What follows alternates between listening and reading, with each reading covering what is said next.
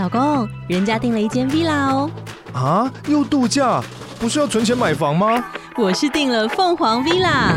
哇，竟然有千平花园，十五项休闲公社，回家就像度假哎！而且花园比房子还要大呢。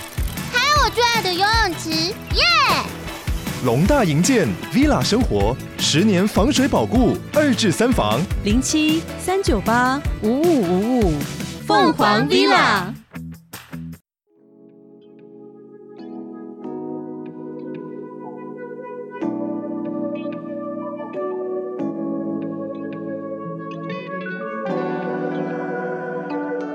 来自于洛杉矶的 Kevin，生日快乐！Kevin，生日快乐！生日快乐哈！Kevin 呢，他是一个很支持我们的听友，对啊，他非常喜欢我们，嗯嗯，给我们很多建议，嗯，我们也有在做，希望 Kevin 你有感觉到，对，谢谢你们，对，那我们会再努力继续做了哈。嗯，Kevin 他很喜欢我们的心理啊，哲学。对，或者是一历史的议题，嗯，关于人生哲学的一些东西啦，哈，嗯，对，Kevin 生日快乐哦，Happy Birthday，希望你的愿望都会实现，祝 Kevin 生日快乐。那我们呢？现在来回复听友的留言，献上我的第一个评论。很多听友的第一次都献给我们了呢。对啊，很感谢，真是荣幸啊！好，我们一定要继续做下去。对，我们都把人家第一次给骗走了，哎，没有骗好不好？我们都把人家第一次给拿走了，我们一定要好好负责嘛，对不对？好，然后这位听友他说，他算是呢近期才迷上 Podcast，嗯，迷上的原因是因为各种真实犯罪的主题啦。可是呢，那含量是他第一个留五星留言的频道，谢谢。你好，感谢你哈，太喜欢主持人叙事的方式了哦，陈述的过程跟语气引人入胜，他刮胡不夸张哦，这是他个人的看法哈。听某一些真实犯罪的节目，常常听他睡着，然后他就说主持人的对话幽默，但不跑题，嗯，评论的方式有情绪，但又不会太过头，恰到好处。他说他太喜欢我们了，这样子，嗯，这些优点，这些长处你喜欢的，我们都会继续保持。感谢你的喜欢。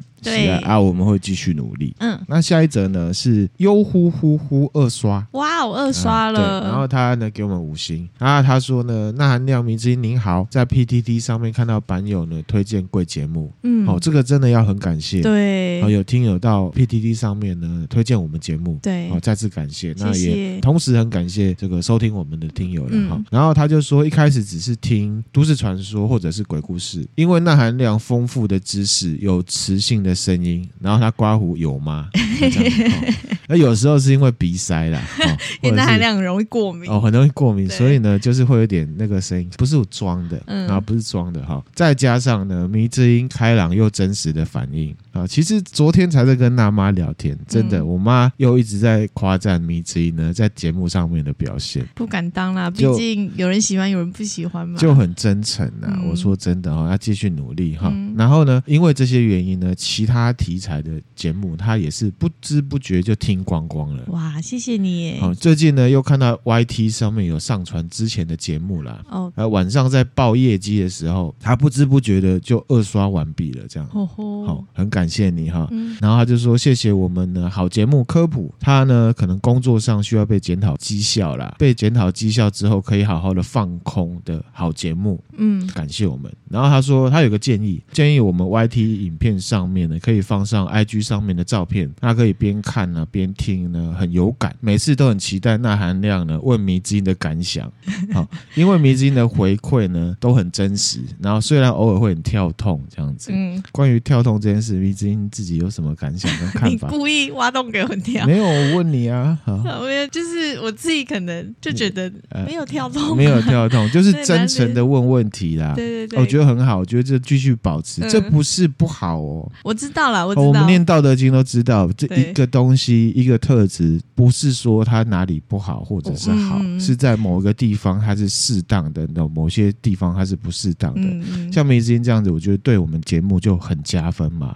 因为就做自己，看到什么听到什么就直接反应，我觉得很棒。嗯，大家不嫌弃啦。然后呢，还有一个他有提到就是 YT 影片上面的哈，其实我有跟梅之音讨论过嘛。啊，其实之前也有跟听友分享过，就是说我们之后可能会在 YouTube 上面呢做一些加强啦。那形式的部分，其实我们现在也还在努力，对，啊，还在研究。这位听友提到了这个建议，我本来就是之后要做的时候就一起做上去。嗯嗯嗯。好，这样的影片还没跟大家见面之前呢，就麻烦听友就还是先在 IG 上面看一下，对，这样子。好，感谢这位听友哦，谢谢。下一则呢是五颗星推推，他说呢第一次呢留言献给那亮国，又是一个第一次。你看你你你拿走人家很多第一次，迷之音你这样子拿走人家第一次，真的要负责，要持续下然后，我们一起负责就好了哈。然后他刮胡还说不太熟悉，还差点找不到这个评论的地方。好，因为他之前都是用 Spotify 来听啦，嗯嗯，所以呢他就觉得不错，想说就来 Apple Podcast 给我们加个油。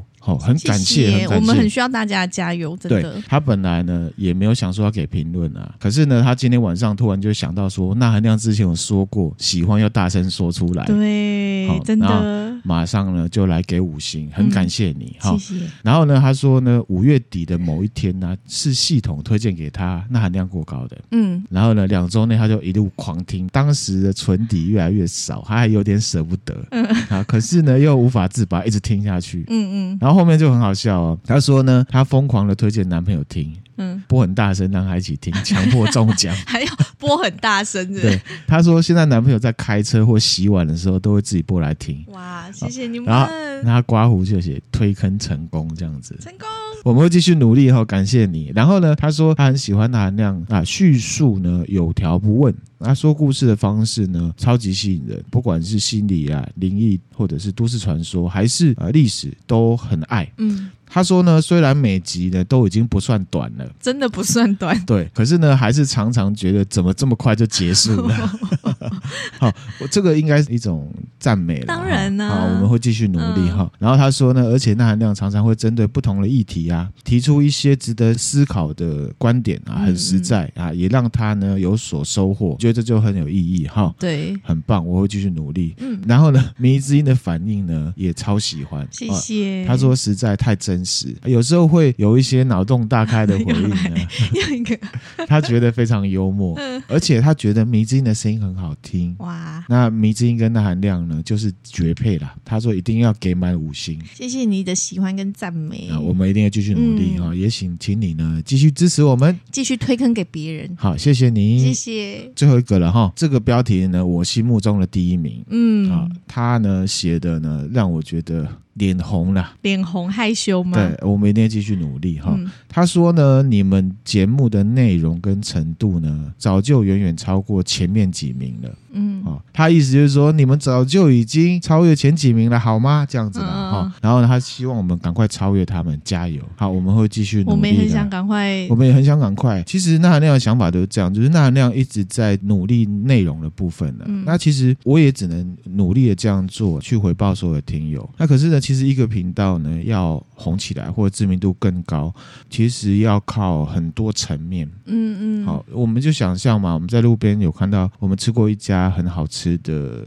餐厅，餐厅或者是面摊好了。嗯。其实呢，好吃就是会固定有一群人去吃。那除非有其他，比如说口耳相传，或者是什么时尚玩家来介绍了，对，或者是呢，这个面摊的儿子他之后呢是做什么行销产业。我意思是说，其实只靠内容好要红。其实有点难，好，要搭配非常多的层面，嗯，可以希望呢，听友呢，假后到修博，假后到修博，对，然后分享给大家，对，尽量，然后呢，我们之后呢，YouTube 也好，或者是其他的部分，我们来试试看，努力，希望呢，我们这个频道可以知名度更高，这样子，对，当然内容的部分是核心，好，我们一定呢会好好的呢，坚持做好的内容，对，好，谢谢大家，谢谢，那我们今天回复听友留言呢，先到这边，还有其他就之后的。集数再来分享了。好，好，那我们今天呢要进入正题了。正题，那我们今天的正题呢是《西游记》。《西游记》对，《西游记》耶，希望 Kevin 也可以喜欢，因为其实这个呢也会涉及到一些历史，后面也会带到一些呢心理，所以呢希望大家跟 Kevin 都可以喜欢。嗯，那。我是很确定迷之音喜欢这个主题的，跟之前讲八仙一样嘛。嗯，啊，对这种中国民俗的一些，然后有点奇幻的感觉有点奇幻感觉。对对对，那我们来进入正题啦。好，好，我们先来讲呢《西游记》的由来啦。好，那迷之音大概回想一下，我们在八仙的那一集。提到八仙过海的故事是来自于什么《东游记》，对对不对？对那《东游记》它其实又称为《上洞八仙传》。嗯，好，它的作者呢叫做吴元泰，就是一个明朝的小说家啦。《东游记》本身就是讲八仙的神话传说。嗯，那其实呢，呃，在历史上面来看，原本在元朝跟明朝两朝。最有名的小说呢，就是《东游记》跟《西游记》。西游记就是八仙跟孙悟空这些，嗯，嗯，好，这两个。《四游记》是怎么来的？之前有讲到啊，其实有《四游记》，可是我没有讲到为什么会有《四游记》，对不对？嗯。那我们现在呢，先来讲一下。好，好，就是说呢，在明朝的时候，有一个出版商，他叫做余向斗。那时候就有出版商，当然有啊。哦、所以我说真的哈，现在的社会跟以前的社会，其实做的事情差不多，只是。方式不同，我们现在有一些新的科技，可是做的事情都一样啊。嗯嗯。然后呢，我们也知道，其实，在明朝小说很流行嘛。比方说，之前有介绍到这个《金瓶梅》，嗯，也是明朝红的嘛。啊，大家私底下偷看，对，就是因为这样，在那个市场，其实大家对这种小说是很接受的。嗯。所以呢，在明朝的万历年间，这个余向斗啊，他还出版过什么《三国演义》。哦，也是他这个出版社的，他有出版对，然后还有《水浒传》，《水浒传》非常的红嘛。嗯，我们之前讲《金瓶梅》也知道，《金瓶梅》就是因为也是也是想要借力使力嘛，所以把人这样子插进来讲，嗯嗯对不对？就是武松。结果呢，他出版了这个《三国演义》跟这个《水浒传》之后啊，哦，卖到翻天了，爆红，爆红。而且其实那时候的《水浒传》还一度呢在日本开始红。好强哦！其实三国跟水浒的故事呢，在日本从明朝开始就开始流传。嗯、比方说，你看这个，这个呢是后来日本的浮世绘画的这个《水浒传》的英雄，这个是鲁智深用浮世绘的方式画，这是日本人画的啊、哦。嗯嗯。好，这个是九纹龙史进，怎么很帅气哈？对啊，很帅，很有 feel 哎，很有 feel，对不对？嗯、这也是九纹龙史进，然后他就画了一百零八幅，因为梁山伯一百零八个好汉。哦，好，然后这个浮世绘的画家其实也蛮有名的，现在台湾在书店常看到介绍他的书，嗯，好，就是呢歌川国芳，嗯，台湾也小有名气哈。那顺道一提呢，他是猫奴，他也很喜欢猫，他也很爱画猫，哈、嗯。那也画了很多猫的作品。那如果听友呢也是猫奴的话呢，推荐给大家。嗯，好，其实现在在网络上或者是在书店呢，都有非常多作品可以看。嗯、之前呢不是有介绍吉原七大不思议吗？吉原就是一个风化场所，他把这些人都用猫的方式来呈现，好可爱哦。里面这些就是风化小姐，然后这些呢就是来寻芳客，嗯，然后就挑这些小姐。你看他们的表情，这猫画的很日式，很可爱，对啊，蛮可爱的啊，对不对？然后他还画了猫的性转。什么叫猫的性转呢？就是说一个地区，他觉得那个猫会是怎么样哦。好，比方说这里是府中的猫，然后这里是有井的猫，嗯，好，还有赤坂的猫长这样。好，这图我都会分享给大家。好可爱。好，他很爱画猫，嗯、这样子。哈，这个是他的自画像。好，他也是，呃、他也是不喜欢哈呈现出来。然后可是，对他自画像，他也是画他在养猫，跟猫在玩，分享给大家。好，这样子，大家再到 FB 或 IG 看一下。对，好，那讲远了哈，我们回来余向斗，嗯、他发行了《三国演义》跟这个《水浒传》之后大卖嘛，嗯，然后他就看到说，哦。市面上这个八仙的《东游记》呢，跟孙悟空的《西游记》非常热门呐、啊，他就呢想说来出一个合集呀、啊，合集，对，他就呢找人，包含他自己也写，嗯，然后就写的《南游记》跟《北游记》，把它都成《四游记》，变成一套的这样卖。哦。很很有商业头脑，对，所以《南游记》跟《北游记》是他后来再另外找人写的，这样。就是因为这样子，所以呢，他就是在万历三十年的时候，就是西元一千六百零二年，余向斗呢就编撰了，然后呢还印了这个以民间故事为题材。改编的神魔小说，那《北游记》是讲什么呢？上次没有讲，《北游记》就是它的全名叫做《北方真武祖师玄天上帝出生自传》。嗯，哦，很绕口的。对，玄天上帝，其实它就是讲了玄天上帝呢变成神的过程。嗯，这就是《北游记》。嗯。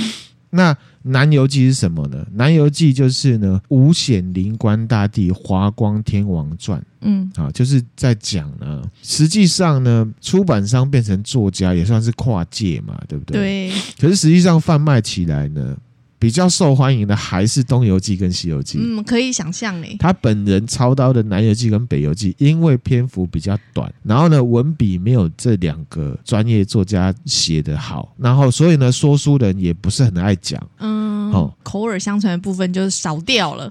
对，所以不算是很红了。嗯，那这种感觉就很像是现在，现在数位时代，歌手都出单曲嘛。可是以前不一样，以前我们。都是整张 CD 要买哦，对啊，那《西游记》跟《东游记》比较像主打歌，第一主打跟第二主打，嗯《北游记》跟《南游记》就很像是 B 面的，或者是比较后面的曲子。嗯，可是呢，你要看，那你就整整个要买回去，嗯，这种感觉。刚刚讲到《北游记》跟《南游记》分别是讲什么故事嘛？哈，《北游记》就是又名了《真武大帝传》，就是真武大帝。那真武大帝除了叫做玄天上帝，就是我们台湾拜的那个玄天上帝之外呢，他就是武当山的主神嘛。南游记我们大概讲一下，好，南游记呢，它是写有一个孝子，他在宋朝的时候，他叫做华光，或者是马灵官，他姓马啦。然后呢，他去拯救妈妈的一个故事。这个华光大帝呢，传说了他是这个如来佛祖前面的那个灯火。嗯，然后你去拜拜嘛，对不对？拜拜还不是都有灯火？听佛说法说久了，受到佛祖的点化，他就变成火神，他就变成一个神，然后就成为道教跟佛教的护法。南游记里面写的这个主角呢，就是这个华光大帝的第二代的转世，在人世间的故事。嗯，给你看一下这个马灵官。其实呢，现在台湾有很多人在拜马灵官。哦，真的哦。嗨，好，特别注意。好，看一下哈，你有没有注意到他有三颗眼睛？二郎神君哦。对，哈，这边特别要讲啊，他跟我们你等一下要讲了《西游记》里面的二郎神是不一样的人。哦，可是有一样的特征，不一样的神哦，哈。那我们这个呢，华光大帝，迷之音可能不太知道，可是呢，其实呢，他是这个越剧。还有五行的祖师爷跟守护神。哦，对，那什么是越剧？我们以前看港片，比较古代的港片，他们看的那种京剧，什么帝女花，嗯嗯嗯。其实就是它比较像台湾的那个歌仔戏的那种，对对对，他们会装扮嘛，对对对，有点像京剧，可是他们的语言是粤语，然后他们的呃一些具体不太一样。京剧跟粤剧有点难分，可是香港人他一定分得出来。出来，我们可能分不太出来。这个粤剧就是广东大戏，我们常常听到香港人讲说你唱大戏，嗯，唱大戏就是唱粤剧，他们的祖师爷就是华光大帝，而且呢，这个粤剧已经。呃，受到了教联合国教科文组织的肯定，在二零零九年已经列入人类非物质文化遗产。嗯、为什么华光大帝会是粤剧演员的守护神啊？说法有两种啊，一种呢就是说，在某一年啊，玉帝就看到有一个粤剧团啊，他们在表演，表演的是跟他有关的故事，然后呢，他觉得很不尊重。然后呢，亵渎神明，哇所以他就命令呢华光大帝下凡，把这个戏棚子烧掉。哇，神秘的惩罚他们这样。那这个华光大帝呢，他下来之后看了一下，他就顺便把这个戏给看完了，这样。他觉得不错，他觉得没有啊，没有在亵渎神明啊，是不是你啊？玉皇大帝想太多了。对，啊，可是因为他是老板嘛，又不能不做，对不对？可是他又不忍心，哈，所以呢，他就跟这些演戏的艺人讲说呢，你们呢，在这个戏棚子上面呢，放一些会冒烟的东西。嗯啊，冒烟起来，然后冒烟起来了，然后他就回去跟玉帝讲说，烧了，当 OK 了，我做完了，完成了，烧掉了。嗯，玉帝就看一下，哎呀，上空都在冒烟，他就觉得好 OK 了，骗过了玉皇大帝，就等于是救了这些演员嘛。嗯、然后后来呢，这些人就拜华光大帝为他们的祖师爷。华光大帝的信仰在粤剧的演员或者是武行的。群组里面呢，是一个非常强盛的信仰。嗯，好，他们在广东甚至有这个琼花会馆，就是他们的信仰中心。嗯，其实我很久以前看了一部香港类似僵尸片，我忘记名字了。他最后的高潮就是鬼，他到一个戏班子要去杀人作怪，然后那个。那个戏班子也是农历七月要演给鬼看的，嗯，所以现场都没有人，那鬼就来了，然后就去杀这个男主角他们，最后是华光大帝显灵。救了他们，救了他们哦，真的、啊。我觉得这个戏迷之音一定有看过，可是我真的忘记名字。好，听友不知道知不知道是哪一部，可以来跟我们说。好，刚刚讲到琼花会馆啊，就是在广东省的佛山市，就是他们的信仰中心。嗯，就是佛山无影脚的那个佛山市。嗯，工会聚集起来之后，就会成为一个组织，就像之前讲过的青帮。在咸丰四年，就是西元一八五四年的时候，粤剧有一个艺人叫做李文茂，还有一个呢叫做陈开，呃，以这样子粤剧有点像是同业公会的这些人，还有相关的一些相关的组织的人，创立了一个组织，叫做什么三合会。三合会，三合会你知道吗？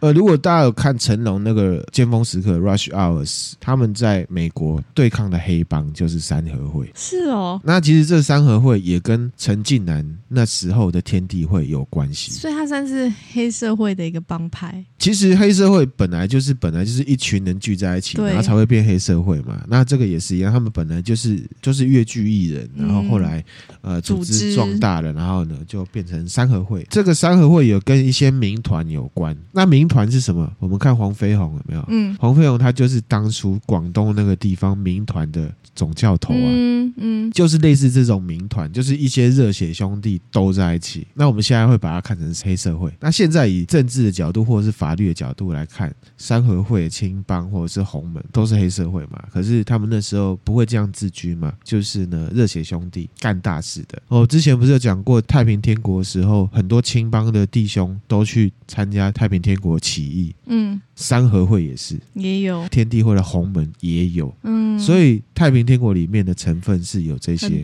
有青帮，有三合会，三合会有什么，有红门什么的，水好深哦，这个水也很深呢。历史就是这样，我们把它昂度到本质的时候，不要把它贴名字的时候，不要贴标签，你就会知道说，其实世界的运作不像是我们想象的那样子。嗯、如果我们把标签撕掉的话，哎、欸，可是。我岔开，就是像三合会或者是洪门，他们其实换言之也蛮像台湾的，比如说同济会啦、狮子会啦、福伦社这种。可是为什么人家？我自己的看法，他们全部都是社团，对，全部都是社团，只是说社团的演进方式不一样嘛。嗯，演进方式，他们的演变方式不一样，嗯、他们想要做的事情着重的重点也不一定一样。哦。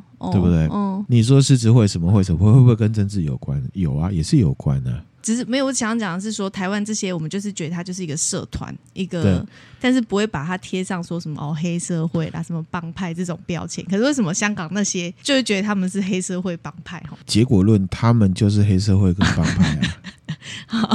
对啊，就是他们做的事情这样的感觉。其实我们现在在认知黑社会帮派，譬如说，假设像天道盟或者是竹联帮，或者是这种就知道他是黑社会的，你就知道他是黑社会。那是因为我们先知道他是黑社会，才来连接他们叫做竹联帮，他们叫什么名字？对对对。可是他们原本也是一个社团，只是他们可能没有去立案，嗯，去政府那边立案叫什么名字嘛？就是说，我们来昂社团就是社团，然后他们后来做的事情可能会违反法律，那我们就会把它贴成是黑社会。嗯、其实组织都这样嘛，本来有他的出发点跟他的目的，嗯、可是后来进来的人。不一定了，就单纯的只是一些兄弟进来，嗯、他其实是要赚钱，嗯、他是要让自己过得很威风，可能跟这个组织想要达成的目标是不一样的。嗯，了解。你了解我要表达这种感觉吗？就是说，我们把一些标签都撕掉，红门或者是三合会，其实青帮在台湾呢、啊，他们也有去政府那边申请，变成一些社团，其他的名字的，只是你不会连接它是青帮。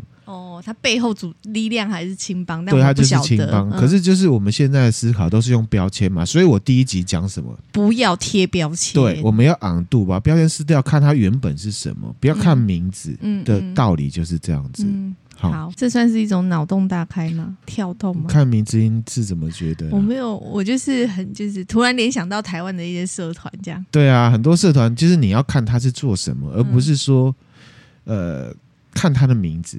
或者是说，人家告诉你这个名字是怎么样的形象，你要自己去看。对，因为现在很多时候就是既定印象啦，啊、就是这个就会直接跟什么连接在一起。对对对，直接连接。好、嗯，好。那反正关于这个，譬如说山河会啊、天地会啊，或者是青帮，我们之后有机会呢，我们再来分享。好，甚至呢，到清朝的时候，政府为了要消灭这些，因为等于太平天国是打了很久，之前有讲过，是中国历代以来最大的战争，死伤是最严重的嘛。嗯，太平天国平了之后，政府为了消灭这些力量，就去残杀什么越剧的艺人啊。对他们来讲是那个，可是对啊，然后他们还去那个禁演越剧，当然现在有了，嗯嗯哦，当时有禁，当时禁演，怕那个他们又他们的力量又起来，咚咚咚。那你要讲说啊，以前的反动力量都是黑社会嘛？其实也也不一定啊，不能这样讲了，就是说黑社会也是一个标签嘛，它就是跟政府的意思不一样，就、啊、然后他违法，这个确实他比较激进，这些确实就是黑社会。嗯，好，我们不能因为反黑社会而反黑社会，而且要看黑社会他做了些什么嘛。好。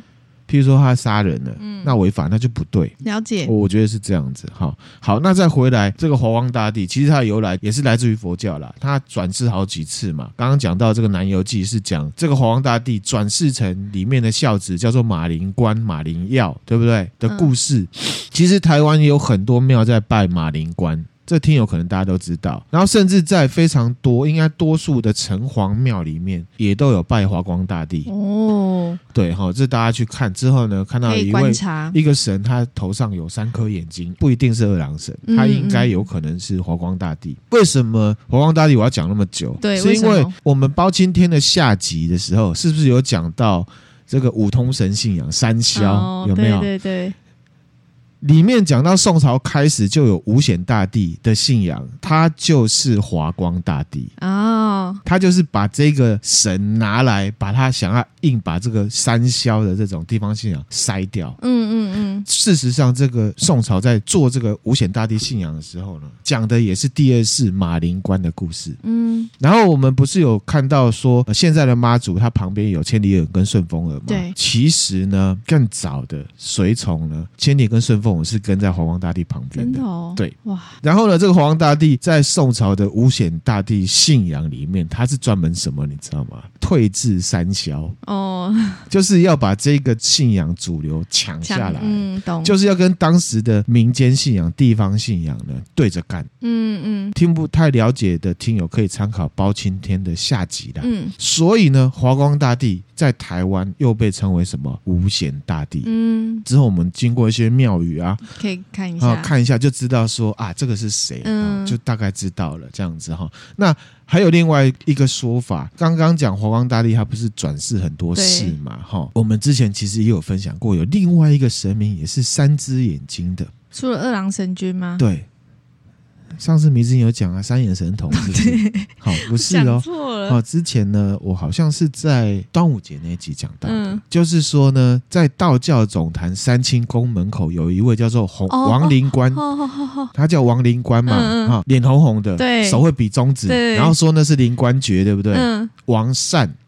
就是我们之前分享的五恩主之一，嗯，关公、岳飞、吕洞宾、王善，还有灶神张丹，有没有？嗯、大家呢有兴趣可以去找端午节那集来听。嗯，他同样是火神，他呢一样是道教的护法。现在开始要跟《西游记》有关系了。嗯，我们知道孙悟空有一个技能很厉害，叫做什么？火眼金睛。哦，对，除了可以看到很远的地方之外，他其实可以看得出来眼前的人是不是妖怪变的。对对对。好，他这个技能啊，我们等一下会着重讲。他不太算是法术，它算是一种眼疾哦。眼疾、哦，它算是一种疾病，它是在太上老君的八卦炉里面被烧出来的。嗯，复习一下，孙悟空他就是因为自封齐天大圣，对不对？被招安到天庭去当弼马温养马的，嗯，他就觉得被看不起，所以他最后呢大闹天宫，对不对？那大闹天宫是不是后来就被抓了？嗯，那被抓本来是要被处死的。抓到这个斩妖台要去问斩，嗯，要把他杀了。可是他之前呢，去偷吃了太上老君的金丹呐、啊。嗯，太上老君就是老子啦。嗯，哦，吃了金丹变成金刚之躯，杀不死，杀不死。多种刑罚砍他的头，然后要怎么样弄他呢？都没有用。而且他其实之前就就跑到这个去拿那个生死簿，把他死期拿掉了嘛。对。其实他当初翻开的时候是三百四十二岁，他不满意。他就把它拿掉，他就不会死了，这样子哈。那所以呢，要把他杀掉，杀不死他。嗯，所以呢，太上老君就把他八卦炉里面呢，要把他烧死，烧死，炖了七七四十九天。可是呢，适得其反，就造成了孙悟空的火眼金睛。真的是无心插柳哎！《西游记》里面是说七七四十九天之后，这个炉子开了，然后孙悟空就从里面跳出来，然后捂着自己眼睛，嗯、一把鼻涕一把眼泪，哇，眼睛被熏到没有办法这样子。嗯，其实呢，孙悟空是怕火的，我们等一下会分享。好啊，为什么没死？这个《西游记》里面有讲到，这是有考究的哦。在《西游记》里面，你也知道孙悟空的个性，他其实蛮大拉拉的，而且他也有一点好大喜功，对不对？对对。他也会跟妖怪炫耀他以前的丰功伟业，嗯、就是说他以前在监狱里面干什么大事这样子哈。他就说呢，当初他被太上老君呢抓到这个八卦炉里面冶炼的时候，他被放的位置是巽位，因为他是八卦。嗯。巽位就是前队离正巽坎更坤的巽位，嗯，那巽是属风，风那个位置风很大。同时呢，这个八卦炉里面要练它嘛，那个火呢是一个火神，叫做呢六丁神火。六丁神火，对，六丁神火。分享一个基础的这个五行啊，天干地支的基本斗知识。嗯，好，大家有兴趣可以参考一下。天干就是甲乙丙丁这些，嗯、那地支就是子丑寅卯这些。那其实呢，在天干里面，甲乙属木。丙丁属火，庚辛属金，壬癸属水，再其次，反正就是这样下去。在八卦里面呢，单数是属阳，阳性的能量代表呢比较刚强、比较强大的。那偶数呢是属阴，嗯，阴性的能量呢是指温和持久的。所以你去看六丁神火，你就知道了，嗯。丁就是属火嘛，对不对？嗯、而且它是甲乙丙丁一二三四，第四个是偶数，所以它是文火哦，小火烧。哦、然后悟空他又被放在巽位，风很大，所以其实没有烧死他，只是烟很大，嗯，就是有被烧，可是。烧不死他，可是烟很大，让他眼睛很痛苦。所以老子要烧他的时候，太上老君要烧他的时候，没有想到这些。其实我认为太上老君没有要让他死，他只是要惩罚他一下。其实他的这一些过程，全部都造就后来的结果。这个等一下我会分享，啊、这个就是《西游记》厉害的地方。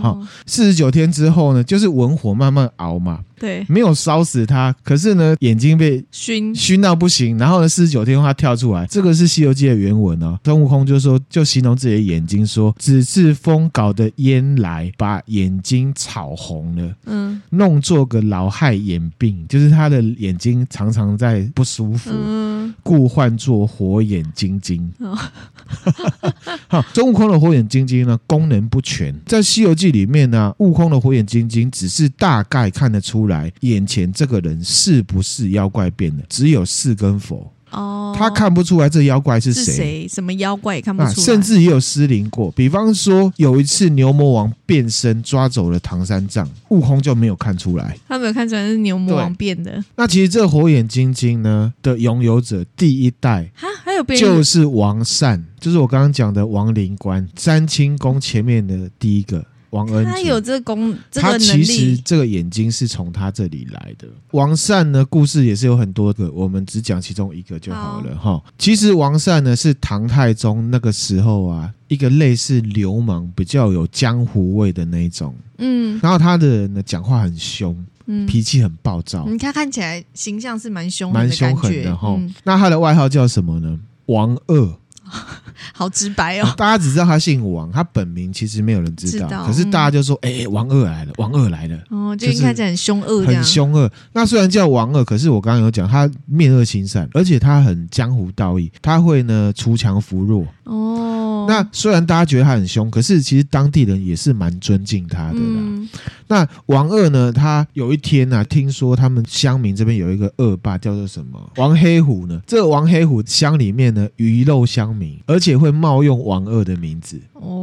他盗用他的名字，你用我的名字做坏事啊！虽然我不是很喜欢这名字啊，这个王黑虎呢，他会用王二的名字呢去勒索钱财，而且呢会去抢少女，把他们的初夜夺走这样子。嗯，那王二就很生气，飞檐走壁呢去把王黑虎给杀了。嗯，杀完之后他就自己去跟官府投案，就说这人是我杀的。他还去自首哦，官府就要判他死刑嘛。嗯，那乡民都来，不要杀他，不可以啊，怎么怎么样？王二为了要避免呢这个官民冲突啊，他就自杀。哈，也太伟大了吧！对，他就自杀了。死掉之后就变成灵魂嘛，嗯，大家就拜他，变成一个地方的庙。他虽然变成灵魂之后呢，他还是锄锄强扶弱，他还是有他有办法用鬼的方式，因为他呢就看到他们地方有一个庙。这个庙呢是不好的庙，祭拜这个庙的都要用童男童女去献祭哦。哦，所以他就用他鬼的身份把这个庙给烧了。烧了之后呢，地方神明的这个神灵他要报复，他就得放瘟疫，让这个乡里面的人都中瘟疫，死得很惨，就对了啊。对，然后这时候就有一个道士叫做煞手间呐，他呢就是要去。解决这件事情，解决。那确实，他解决了这件事情之后，他就知道说啊，这一切的争端就是从王二的鬼魂来的。嗯，后来王二呢就跟着他，跟着这道士修道。修道之后呢，这个煞手坚啊，因为度化这个王二，他就说你其实很棒啊，那可是呢，你个性呢不太好。啊，很冲，所以常常会引起一些争端。想的不够深远，对，所以呢，度化他，那他也想通了，所以就把他改名叫王善。嗯，好，他的名字是这样来的。嗯，那后来呢，他就成佛了，然后就到玉皇大帝那边，然后玉皇大帝就赐他金鞭，因为他拿金鞭嘛，嗯、你也记得他举很高那个金鞭，嗯、然后甚至呢，在他额头上面多开一只眼睛，那只眼睛干嘛呢？监督世间人的善恶。这个才是火眼金睛第一代最强的功能，是它可以看所有的事情。它不只是可以判别事情的真假，它可以判别事情的好坏。但是他那眼睛是玉皇大帝直接赐给他的，不是烧出来，不是烧出来。然后还有另外一种说法，就说呢，刚讲那个地方神有没有？嗯嗯，其实就是王二，是童男童女就对了。哦，好，一样就是这个杀手间啊，经过之后，他就是度化他，度化他，度化他之后呢，就把庙给烧了。嗯。那庙给烧了之后，因为煞手间觉得你这是邪神，嗯，那。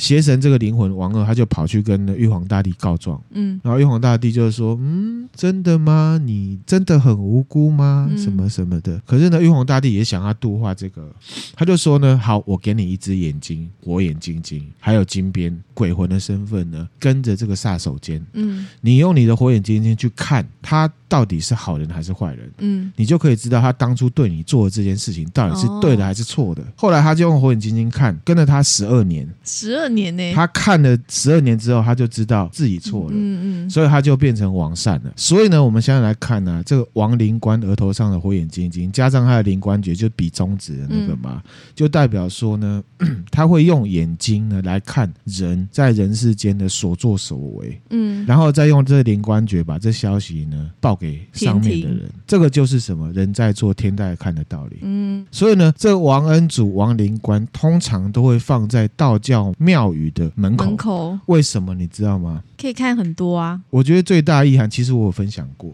就是你做人不 OK 的话，干了一些坏事，然后你要到庙里面呢求拜拜、求保佑，其实蛮有可能在你进门的时候就已经被王灵官过滤掉了。哦，进门的时候都会经过他，对对对，他就看了你是谁了。他就跟后面的神讲说：“啊，这没差别啊，或者是说啊，这里也塞，你就保保佑他，你就给他一点力量。哦，这个道理是告诉我们，我们拜神，我们做任何事情还是以行为为主。对对，这个就是道教这个亡灵官还有火眼金睛给我们带出来嗯一个道理啊，分享给大家。就是说呢，你平常呢不积德行善，只是想要拜拜投机取巧，完全不会有意义，因为会被挡在外面，会被过滤掉的。大家如果不了解的话，就像。是大家现在很想出国玩嘛？你要过机场，一定要过 X 光机嘛？嗯，你身上有一些奇奇怪怪的东西，你想飞，你是飞不出去的。对，哦，大概这个道理。嗯，那我们知道呢，《西游记》的故事是是明朝被写出来的嘛？嗯，王善这个故事跟五显大帝一样，都是在宋朝。嗯，所以我们就知道孙悟空的火眼金睛可能是从。有参考，从这边借来的，是华光大帝眼脸上的眼睛把它借来的，嗯。啊，而且呢，他的火眼金睛也是被弱化的，嗯，哦，那我们就知道王恩祖的火眼金睛是可以看到事情的本质，嗯，孙悟空可以看到的只是可以辨识真假真假而已，好，OK，好。正题来了，好，你已经快要没有没有啊，没有没有耐心了。就是说，你不是要讲《西游记》吗？你扯那么多干什么？好，干什么？我们正题要讲《西游记》了哈，《西游记》呢又叫做《西游释二传》，跟释有关，就是释哪个释？释放的释，释迦牟尼的释。其实跟释有关的字呢，就一定会想到跟佛教有关，有关真的对，没错哈，嗯、是明朝的一本章回小说。一般人认为作者是明朝的作家，叫做吴承恩。可是呢，其实有很多的考究认为可能不是他。嗯啊，当然也有人认为是他这样子、嗯、啊。总之，反正大家记得可能是吴承恩这样子。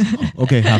那《西游记》呢问世以来呢，亚洲还有世界各地呢广为流传，嗯、翻译成非常非常多的语言。中国啊，甚至亚洲其实是家喻户晓。对。好，孙悟空、唐僧、猪八戒、沙悟净一些故事，大家都听。好，牛魔王还有什么？红孩儿、红孩儿、哪吒，各种各种，如数家珍，超多。然后蜘蛛精、蜘蛛精、白骨精，对啊，各种对不对？那还有很多故事，比如说大闹天宫、三打白骨精，各种各种故事，还有金角银角。金角。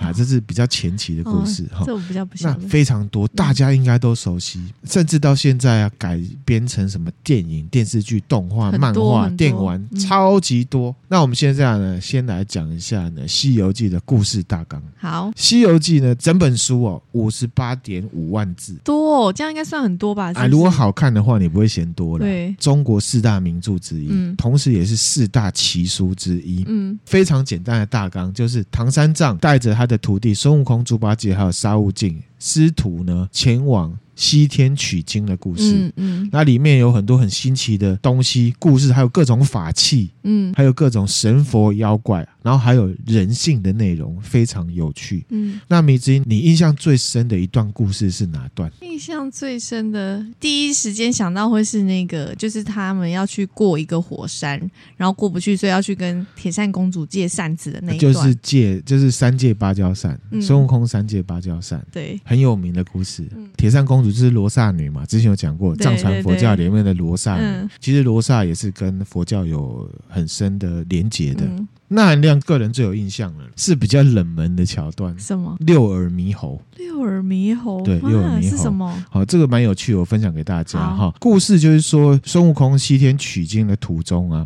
遇到强盗，他的个性就是把人家打死嘛，对，挡我者死，对，对不对？嗯、当然，唐僧就会骂他嘛。哎，这不要打人家嘛！因为怎么样，就开始念，你知道悟空多讲两句，他就开始念紧箍咒，紧箍咒，然后他就很怕他这样。所以呢，以这件事情来讲呢，唐僧就骂孙悟空，然后还把他赶走。他说：“你北宋卖走了啦，嗯，离开吧。”嗯，这样子，孙悟空呢，他就跑去南海去找谁？观世音菩萨诉苦。他去找观世音菩萨诉苦。对，因为其实当时呢，他在五指山下可以出来陪唐三藏去取经，是观世音菩萨去向如来佛祖说情的，等于是想要让他戴罪立功。嗯嗯。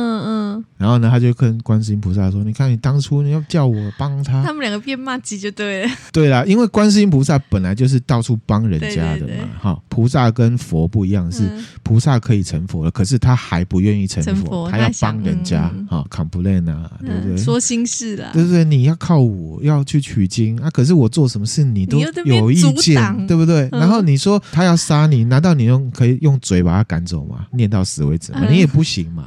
啊，就是砍不练这种东西，啊，就砍不练很多一路上很努力工作，可是被挑剔的这个，哇，他一定很郁卒，很狱卒啊！哈，这个大家应该工作上也都会有，然后还蛮人性的啦，蛮人性的。然后这时候呢？就有一个叫做六耳猕猴的人，因为这时候呢，真正的孙悟空呢，在南海跟观世音菩萨在一起，complain，对，六耳猕猴他就变身为孙悟空，孙悟空的模样，想起来了，嗯，好，然后呢，他把唐三藏呢打昏了，而且他是打昏哦，把他打昏，对，然后呢，抢走他们行李。而且回到花果山，告诉他下面的这些猴子猴孙说：“啊，本大爷回来了，嗯，怎样怎样，你们跟着我来。”等到这个沙悟净啊，因为他之前被支开，嗯，回来的时候呢，看到一些从这个花果山这边带来的猴子啊，变成了唐三藏、猪八戒、沙悟净的样子，假冒假冒他们，然后还把这个沙悟净赶走。嗯，孙悟空他从南海回来之后，发现说：“哇靠！”怎么会这样子？有另外一组人，而且扮的跟我们一模一样，一模一样就打起来了。他们的道行跟这个能力啊，差不多，差不多。嗯，旗鼓相当，旗鼓相当，没办法怎么办？就去找很多的神来辨识。你们来看谁才是真正的取经团队？好、哦，可是呢，很多人辨认不出来，哈，连神都辨认不出来。六耳猕猴跟孙悟空又一直一路打打打打打到南海去，又打到天宫去。嗯。然后还去找真正的唐僧，让他来辨识啊！你不是高僧，叫他看一下，他也看不出来，还打到地府去，阎罗王也看不出来。来后来呢，是地狱里面呢，地藏王菩萨，记不记得我们之前分享过地藏王菩萨？他有一条狗叫谛听，嗯嗯嗯，谛听呢分出来了，谛听辨别出来了，辨别出来。可是因为谛听呢不会讲话的道行哦。他都是神旁边的狗了，你放心，他绝对会讲话。他跟他跟布鲁托一样会讲话。话 OK，可是呢，谛听因为没有办法，他的道行没有对方强，打不赢对方，嗯、所以他没有讲。他就劝两个人说：“哎呀，我也看不出来啦，那你去找佛祖。嗯，因为谛听想说，以我的修行，我都看得出来了，佛祖一定看得出来。后来呢，他们真的去找佛祖，佛祖，佛祖真的认出来了。嗯嗯，佛祖说，六耳猕猴不在这周天十类当中。什么是周天十类？这个六耳猕猴不在这一个时空里面。换句话说，用我们现在的话来讲，他是平行时空来的孙悟空。哇！这么多众多的时空里面有四只混世四猴，有四个孙悟空，只是他在不同的时空里面叫不一样的名字，他们的个性也不一样，可是他们经历跟道行都是一样的，他们一样是拜菩提老祖为师。他们的本领都是一样，只是他们个性跟他们命运都是不一样的。等一下，所以《西游记》已经有平行宇宙的概念。我跟你说，我们现在很多的概念其实都不是新东西。我们现在的科技是去印证一些我们以前推测的事情，更正科学。可是那时候，为宋朝，哎，平行宇宙观念，明朝啦，因为《西游记》是明朝啦，很先先进。其实啊。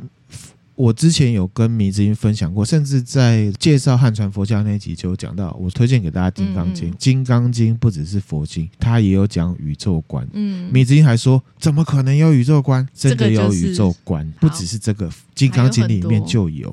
然后他就说呢，混世四猴啊，哪四猴？在这么多众多的平行宇宙里面，有四种这个孙悟空。第一个就是孙悟空，叫做明灵石猴。还有叫赤尻马猴、通臂猿猴，最后一个就是六耳猕猴，所以它是平行时空来的。嗯，被认出来之后，六耳猕猴它要赶快逃跑，有没有？被孙悟空用金箍棒打死了。他打死了。我们有看奇异博士，可是他不会想说那是那也是我啊？会吗？你会觉得那是你吗？就是我们看完另外一个时空，我们看完奇异博士那一集之后，你会觉得？平行时空的你是你吗？而且上一次我讲爱因斯坦的时候，你也跟我说过，对的，平行时空的你根本就不是你啊，这是哲学问题。长得一样啊，啊，长得一样，把他送回他的时空就好啦。打死了，嗯，好，你之后再来写一个《西游记》外传，送回时空篇，对，送回时空篇嘛。哈，这边来总结一下啊，其实呢，这个故事为什么那含亮特别喜欢？嗯，因为它涉及的佛学跟心理学，嗯，也有点平行时空的感觉。因为六耳猕猴啊，他的本领、长相跟孙悟空是一模一样，法术、招式、装备都一样，所以会打得不相上下。他的师傅一样是菩提老祖，嗯，四个混世猴其中一个，这个是平行时空的说法。那也有一些后世的呃学者或心理学家解读这个六耳猕猴是什么？他是孙悟空心里的黑暗面，嗯。就是猛毒的感觉。本来呢，不愿意跟唐三藏取经。嗯、其实他在压在五指山下被解开的时候，甚至观世音菩萨要他去帮忙的时候，他其实心里面不愿意，都是不愿意的。嗯、一直到那个爆发点，他心里面的黑暗面出来了。你要灵异的一点讲，他就是生灵，对，他就是生灵。代表那个负面的他，嗯，你也可以说他是森林，那当然你也可以说他是平行时空来的。那其实如果我们用佛学的方式讲的话，这个就是跟自我修行有关，比喻的就是一个退至心魔的过程。嗯，这故事讲完，他打死了六耳猕猴，迷之音觉得很残忍嘛？对。如果你用佛学看，就等于像是。六耳猕猴就是孙悟空的那个黑暗面，他打死他，代表开始渐渐的学着不是那么不愿意陪着唐僧去，他战胜自己的心心魔了，嗯、可以全新的呢陪着玄奘呢上路取经，还有深度哦。这一这一篇《西游记》是中华文化圈里面呢称为四大奇书之一嘛，嗯、之前有分享过嘛，对不对？嗯《金瓶梅》是哀书嘛，看完你会哀伤，对不对？嗯，《水浒传》会是怒书，因为你会觉得啊，这些英雄好汉怎么会这么可怜哦，对不对？